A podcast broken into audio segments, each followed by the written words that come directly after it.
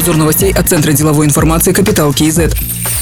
В Казахстане предлагают внедрить систему уведомления граждан о действиях, совершаемых с их персональными данными. То есть казахстанцы будут знать, кто и для чего запрашивает и использует его персональные данные. Об этом сказал вице-министр цифрового развития, инноваций и аэрокосмической промышленности Аблайхан Успанов. Он отметил, что важно определить уполномоченный орган по защите персональных данных. Также предложено ввести сервис цифровых документов. Это упростит получение государственных и негосударственных услуг, если казахстанцы не имеют при себе удостоверяющих документов.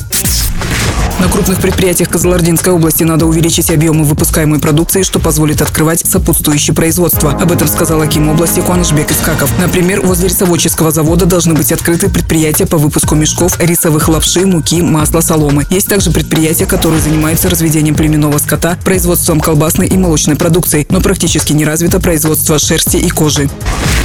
Вместо Бердбека Сапарбаева заместителем премьер-министра назначен Яралы Тугжанов. Он в разные годы был заместителем Акима Карагандинской области, председателем комитета по делам религии, заместителем председателя, заведующим секретариатом Ассамблеи народа Казахстана Акимом Мангостауской области. С сентября прошлого года был председателем Федерации профсоюзов. Напомним, ранее Бердбек Сапарбаев был назначен Акимом Жамбылской области.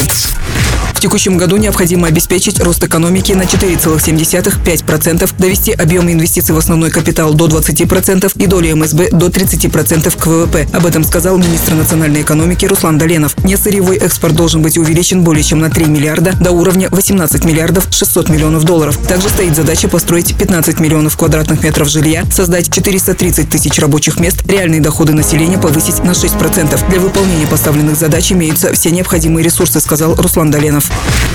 MasterCard получила разрешение на создание в Китае клиринговой компании для обработки операций по банковским картам. Это дает компании доступ к платежному рынку Китая, объем которого оценивается в 27 триллионов долларов, сообщает Интерфакс. MasterCard и ее китайский партнер должны в течение года завершить подготовку к открытию бизнеса. MasterCard и Visa долгое время жаловались на то, что лишены доступа к китайскому рынку, где в последние годы наблюдается бум мобильных платежей. По данным на конец сентября прошлого года, в Китае в обращении находилось более 8 миллиардов банковских карт. Другие новости об экономике, финансах и бизнес-истории казахстанцев читайте на Капитал Киезет.